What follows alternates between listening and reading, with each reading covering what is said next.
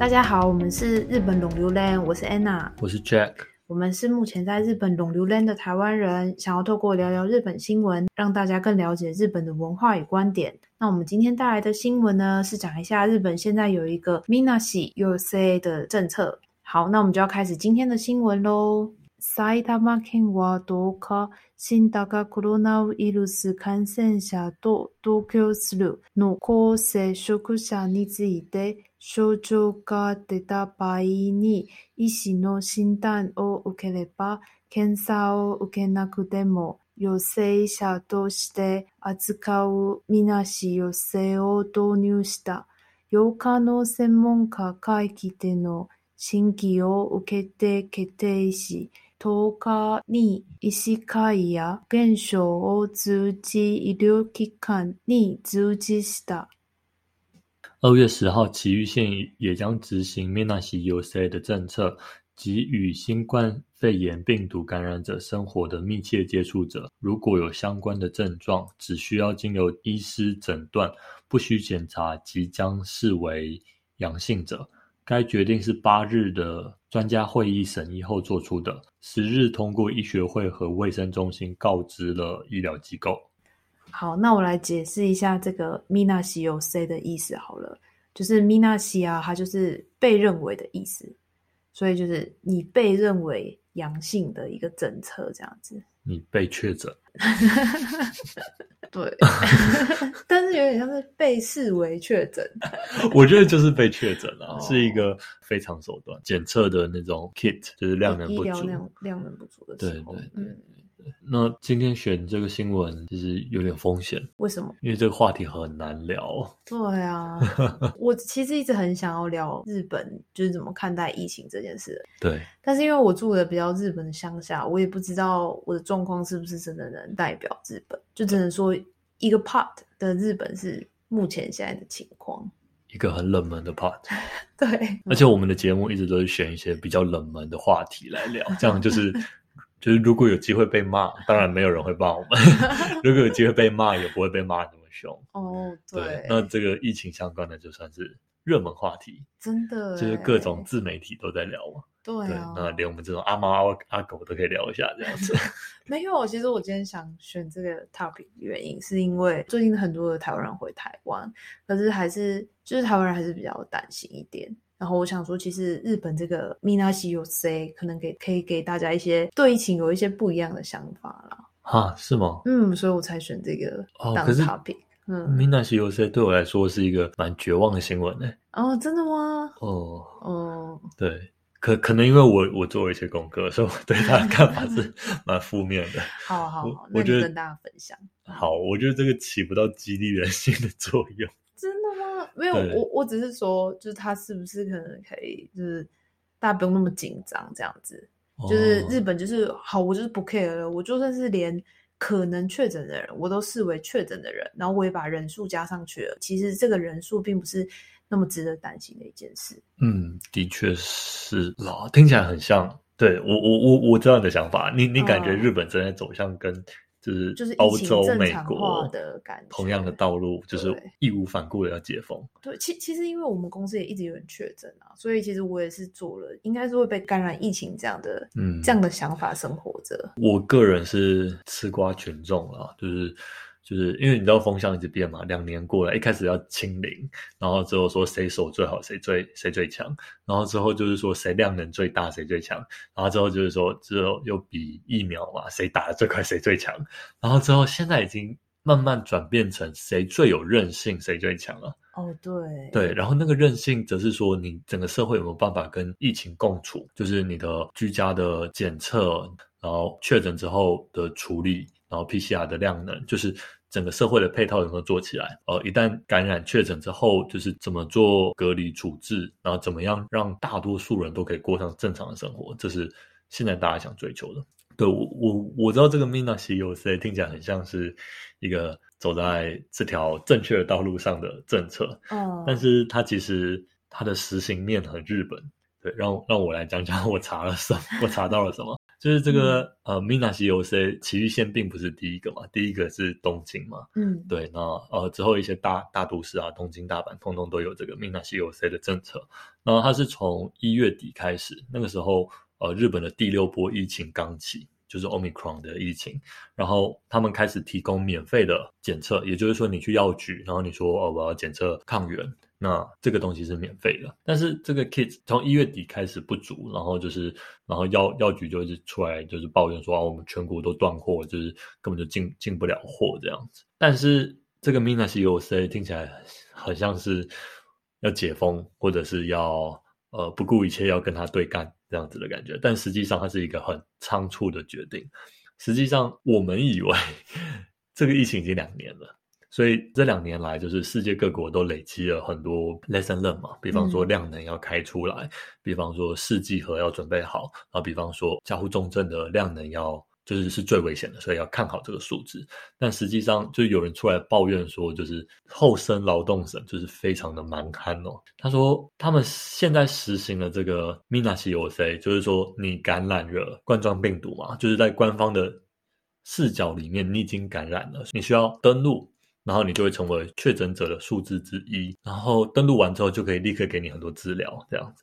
但是他说，在他们的那个鉴保系统当中，要你要登录确诊者的时候，你要登录他的检测方法。所以这个 Mina 是有在，他他官方宣导的政策是说，你不需要检测，你就可以判定他是阳性。但是你在系统端你要输入说这个阳性者确诊的时候。他就要求你说他的检测方法是哪一种？这很日本啊！这超日本的，就是上面的人跟你说：“哎，我们有新政策喽，那你现在用新政策去做。”然后新政策一做下去，之后发现就是系统端完全没办法配合。对。然后你你再层层上报，然后上面就说：“啊，怎么会没办法配合？”但是我们就是要做啊，然后你就会得不到答案。蛮怪，因为我看他们现在的资料，他们还是会把这个 Mina 西有 C 的人分开出来啊。对他，他可能是他在那个时候就进行了抱怨，那之后就可能有一些改善。可是这其实也是好像每个政府都会这样啊，就是对很难，就是配套措施全部做得很好。可是这感觉是第一个配套措施哦，就是他连起步的配套措施都没做好就起步了。的感觉，嗯，对，反正就是乱象重重，嗯，就是第一个是这个登录的地方嘛，然后第二个是如果没有登录就没有办法立刻给你药物，所以你就没有办法立刻得到治疗。所以他说 Mina C O C 被 Mina C O C 的人反而更有机会成为重症病患，这么可怕，因为他没办法在就是轻症的时候接受检测，所以所以他没办法在轻症的时候接受治疗，所以他只能可能。要拖一段时间。总之，我是觉得，这当然，他他是一个，他这是一个诊所的院长出来抱怨的。那当然，他就是只讲就是不好的部分吧，可能这样听起来会特别不好这样子。而且在呃二零二零年的时候，就是那时候 COVID nineteen 刚爆发嘛，所以日本跟世界各各国的政府都一样，PCR 量能不够。那时候安倍晋三就说，我们要确保这个 PCR 的检测，但是已经事隔两年了，然后也已经换了两任首相了，但是情况并没有改善。然后那个院长说：“为什么大家可能会觉得换了首相，为什么事情没有改善？但实际上，就这不是首相管啊，这是后生劳动省管的。哦，可是后生劳动省应该也是 under 在首相下面。当然，当然，当然。但就是你可以知道，就是那种他们的官僚，就是可能操作国家机器动起来没这么有效率。哦，哎，但我想问你一个问题，是就是你的国家现在就是一直福报这个数字。”因为他们现在算起来就是每天都几万几万在增加嘛，听起来都很恐怖。对，但其实我觉得他福报到在第十天我就无感嘞。他现在跟我讲今天几万几万，我根本就没有感觉啦。我反而会觉得好像这件事情会走向一个正常化的路径了。我我倒是蛮紧张的哦，真的哦。对，因为这一次你去看那个资料，你就会知道，在跟过去前五波比起来，这一次就是非同小可。当然，你说 Mina C 有谁有有贡献一点，但是它也不是大多数，它大概只有个位数 percentage 这样子。嗯嗯，对。那但是这一次的感染人数跟过去比起来都特别高。嗯，对。那虽然虽然我会有点紧张，但是说真的，我我相信大家也都累了。现 在现在，比方说你跟别人聊天，然后说：“哎，你知道东京今天破万吗？”大家就觉得：“嗯，怎么还在聊这个话题？”对。嗯。大家就觉得说很累了，就是换个话题，这样、嗯。就是你破万、破一万、破两万，就是都都没什么差别的感觉。嗯，对，但是当然了，我们还是保护好自己，因为你你你如果成为那个少数人，就是不小心确诊，然后不小心重症，那真的是蛮大的伤害。对对。我我觉得那个小心程度，就是说你小心他，跟你走在路上小心不要被车撞是一样的概念，就是它是一个小概率事件，但是如果遇到你会蛮麻烦的这样子。你你确定现在还是小概率事件吗？没有没有，就是我是说重症是小概率事件，哦对因为毕竟我们也都打完两剂了。嗯就是说你你中了，你有机会，呃，你就像得流感一样，然后它有机会并发肺炎嘛？那流感并发肺炎对年轻人来说算小概率事件，那 COVID nineteen 高一点点，但是我觉得我自己也是把它视为小概率事件了。嗯，所以呃，这个 Minas y o C 就是他他算是乱象重重，然后呃，那个那个诊所的医师是说，后生劳动省审批这个快筛试剂的速度很慢，跟嗯。英国、美国比起来，嗯，对，然后就是审批这些药物的速度也都很慢，这样子。就是我我看到我查到资料是比较蛮开的那一面嘛，嗯，对对对对对。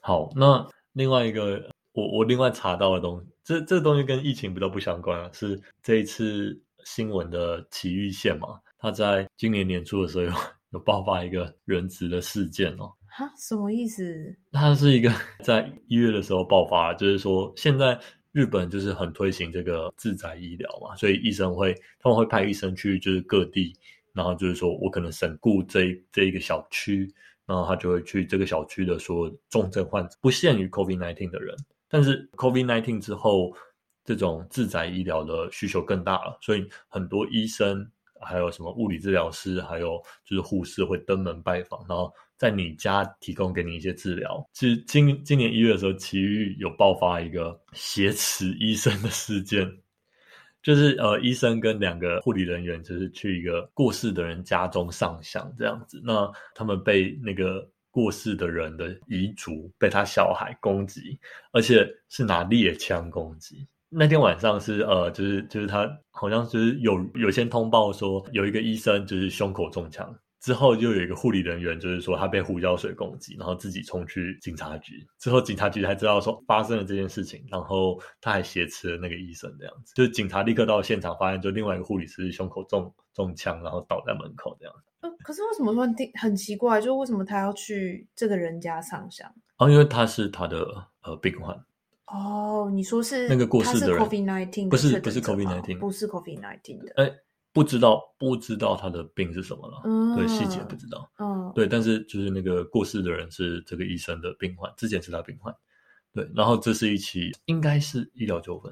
哦，所以他可能觉得这个医生或医护理人员可能间接导致了他家人的过世嘛，嗯，所以才对他那么生气。有可能，有可能。听说就是周遭的人有听到说他在那边大吼说：“一直照顾，麻烦死了。”这样一直照顾麻烦死了。对，什么意思？就可能我也不清楚，他可能就是积怨已久或什么之类的，可能是他们之前就有很多纠纷了啦。反正这个这这个事件最后是悲剧收尾，就是警方跟他就是对峙了十二小时之后，然后强行攻坚，因为这十二小时之内，那个凶手一直没有让警察听到人质的声音。